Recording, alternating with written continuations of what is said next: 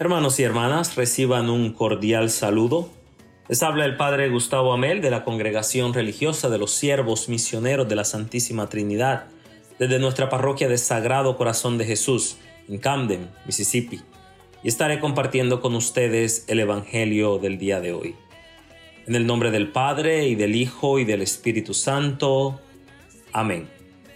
El día de hoy celebramos la fiesta de la presentación del Señor, donde se nos presenta a José y María llevando al niño Jesús al templo, de acuerdo con los preceptos de la ley judía, donde se establecía que los 40 días de nacido se llevaba al hijo primogénito para ser consagrado a Dios, y en acción de gracias ofrecía el sacrificio de un par de palomas o dos tórtolas.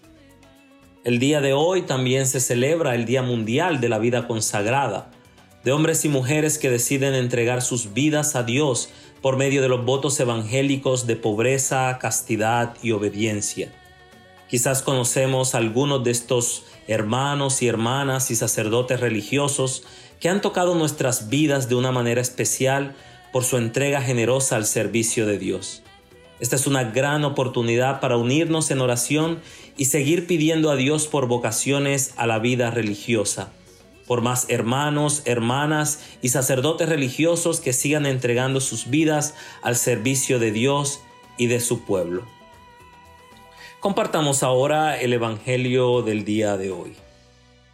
Lectura del Santo Evangelio según San Lucas, capítulo 2, versículos del 22 al 32.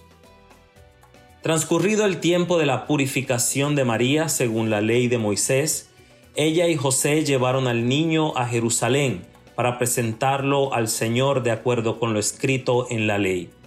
Todo primogénito varón será consagrado al Señor y también para ofrecer, como dice la ley, un par de tórtolas o dos pichones.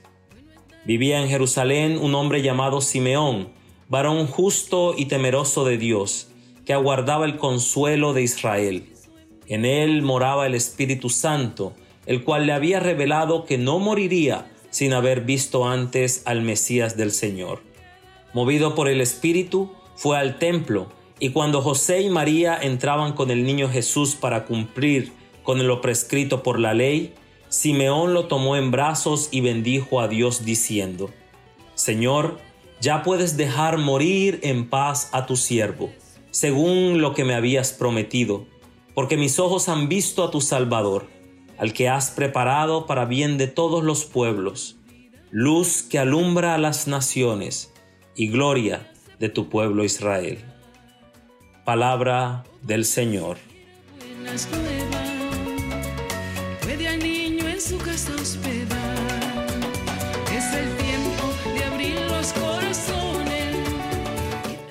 Uno de los grandes aspectos de esta fiesta de la presentación del Señor es el hecho de que se nos presenta a Jesús como la luz que alumbra a todas las naciones, la luz que alumbra a todos los pueblos. Y esta imagen dice muchísimo en términos de la identidad de Jesús como nuestro Salvador, pero a su vez dice mucho de nuestra identidad como cristianos, discípulos y seguidores de Jesús. Jesús como la luz del mundo viene a señalarnos el camino hacia Dios. Y todos sabemos que el principal deber de la luz es la de ser vista, para iluminar el camino, para iluminar el lugar hacia donde nos dirigimos y el lugar donde nos encontramos. Esto nos sugiere, mis queridos hermanos y hermanas, una gran verdad de fe. El cristianismo está destinado para ser visto. No estamos llamados a ser discípulos secretos de Jesús, no. El cristiano y el cristianismo debe ser perfectamente visible para todos. Y esto no es para buscar nuestro propio reconocimiento o nuestra propia gloria, sino para la gloria de Dios. Un cristiano está llamado a ser cristiano no solo en la iglesia, sino también en el lugar de trabajo, en el salón de clases, en la cocina, en la tienda, en el hospital, en todas partes y en cualquier lugar. Jesús nos invita a ser la luz del mundo. Él no dijo, ustedes son la luz de la iglesia, no, Él dijo, ustedes son la luz del mundo.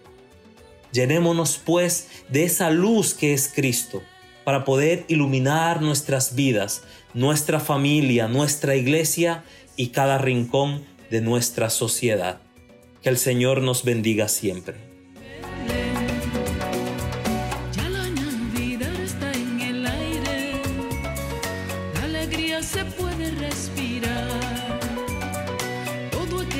Quiera buenas nuevas puede al niño en su casa hospedar.